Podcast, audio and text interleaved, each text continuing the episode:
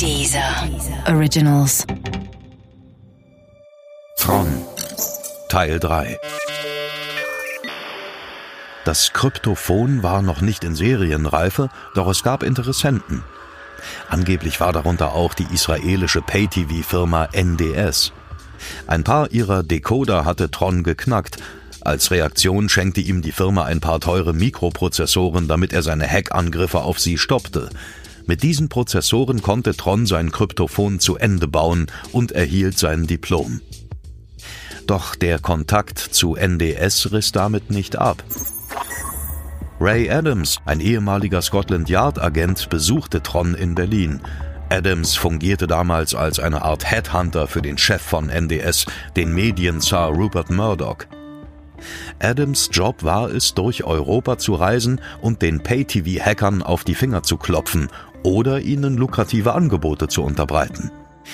In Trons Fall soll ihm Ray Adams ein Universitätsstipendium in Israel und nachfolgend einen Job bei NDS angeboten haben. Tron wäre in ein bizarres Team gekommen. Der Chefentwickler des Unternehmens, Yossi Zuria, war in seiner Jugend Mitglied einer extremistisch-israelischen Gruppe, die versuchte, Palästinenser in die Luft zu sprengen. Sein Studium hatte Zuria erst im Knast beendet. Wie ernsthaft das Jobangebot an Tron war, kann ich nicht sagen.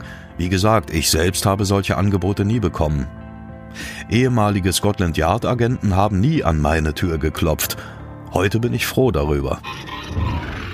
Wäre es ein Argument, den Preis an unserem Institut nicht nach ihm zu benennen, wenn er Kontakte zu Geheimdiensten gehabt hätte? Ich denke nicht. Doch Tron lehnte das Angebot ab, es ging ihm nie um Geld. Er wollte für keine Firma arbeiten, sondern sein Ding machen, und das sah anders aus als das Angebot von NDS. Tron wohnte noch zu Hause bei seiner Mutter in Gropiusstadt.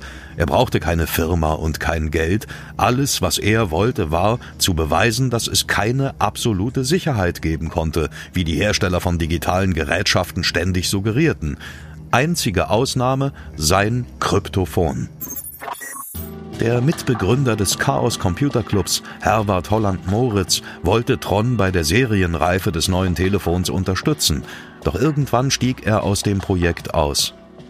Später berichtete er, wegen des Kryptophons von Unbekannten bedroht worden zu sein. Ganz sicher hatte sich Tron mit dem Kryptophon und seinen Hacks auf Pay-TV-Firmen eine Menge mächtiger Feinde gemacht. Tron hatte definitiv sehr viele äh, Feinde, gerade im Firmenumfeld, weil man muss sich vorstellen, so 90er Jahre, das, das Aufkommen von diesen Pay-TV-Sendern. Sowas wie, ich glaube, Premiere und so weiter. Das heißt also, wenn man so einen Pay-TV-Decoder bei sich zu Hause hatte, dann musste man da so eine Keycard einstecken, die man sich kauft. Pro Monat oder so musste man bezahlen und dann konnte man dieses Videosignal dekodieren. Und äh, naja, Kryptographie von Firmen, die sozusagen sehr stark sein muss, um die Geschäftsgeheimnisse oder eher das Geschäftsmodell zu schützen, das hat er sich vorgenommen und hatte da halt Wege gefunden, diese Sachen auszuheben und hätte damit quasi einen kompletten Unternehmen zerlegt damit. Und da hat er sich halt ganz klar Feinde gemacht. Also wenn es dann quasi einen jungen Mann gibt, der so das Geschäftsmodell einer großen Firma bedroht, dann kann man schon sagen, dass, dass der da so quasi zum Staatsfeind Nummer eins wurde von dieser ganzen Branche eigentlich, die davon abhing, dass diese Verschlüsselung funktioniert. Ob Tron selbst bedroht wurde, lässt sich heute schwer sagen. Zumindest hat er mit niemandem darüber gesprochen. Genauso unklar ist, wie er sich in jenen Tagen des Oktober 1998 fühlte, er hatte gerade erst sein Studium abgeschlossen, die Welt stand ihm offen, Jobangebote sollten bei seinem Talent kein Problem sein. Andererseits wohnte er mit 26 Jahren noch bei seiner Mutter und hatte keine Freundin. Reichte das aus für eine schwere Depression? Ein paar Kommilitonen, die ihm in diesen Tagen begegneten, sagten später, dass er einen erschöpften Eindruck machte. Aber das kann natürlich auch an der kräfteraubenden Fertigstellung des Kryptophons gelegen haben. Auch Holger Klein ist der Meinung, dass wir im Nachhinein über Trons Seelenleben nur spekulieren können. Gegen Ende seines Lebens soll er unter großer Belastung gestanden haben. Am Tag seines Verschwindens soll er noch lange mit einem Vertrauten telefoniert haben, weil er sehr durch den Wind gewesen sein soll. In dieser ganzen Geschichte ist sehr viel Hörensagen und darum finde ich es schwer zu beurteilen. Aber das grundsätzliche Problem bei Suiziden ist ja, man weiß in der Regel erst hinterher, dass es überhaupt ein Problem gegeben hat.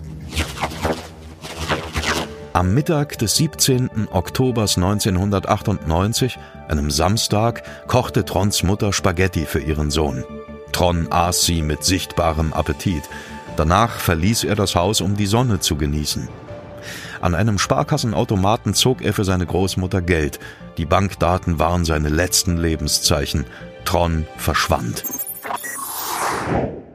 Als Tron auch am folgenden Montag nicht zurückkehrte, ging seine Mutter zur Polizei und stellte eine Vermisstenanzeige.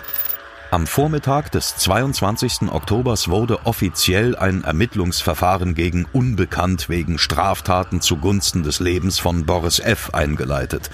Die Polizei war inzwischen überzeugt davon, dass Tron nicht in irgendeinem Technokeller zugekokst tagelang feierte, sondern dass etwas Schlimmeres passiert sein musste. Es wurde gemutmaßt, dass Tron im Zusammenhang mit seiner Erfindung entführt worden sein könnte, um ihn dazu zu bringen, das Projekt einzustellen. Doch Tron wurde nicht entführt. Am Nachmittag desselben Tages wurde das zur Gewissheit. Unweit der Wohnung seiner Mutter wurde Tron in einem kleinen Parkgelände entdeckt. Er hängt an einem Baum. Er hing an einem Gürtel, der wiederum mit einem Drahtstück an einem Ast befestigt war. Seine Füße berührten leicht den Boden. Die zum Tatort beorderten Polizeibeamten gingen aufgrund der Auffindesituation von einem Suizid aus. Da aber bereits ein Ermittlungsverfahren gegen Unbekannt eingeleitet worden war, wurden von einem Beamten der Berliner Mordkommission weitere Untersuchungen angeordnet. Die Schuhe Trons sollten auf Borkenreste, der Gürtel auf DNA-Spuren geprüft werden. Doch die Untersuchungen führten ins Leere. Der Podcast gefällt dir? Höre weitere dieser Originals, Podcasts, Musik und Hörbücher kostenlos auf www.dieser.com.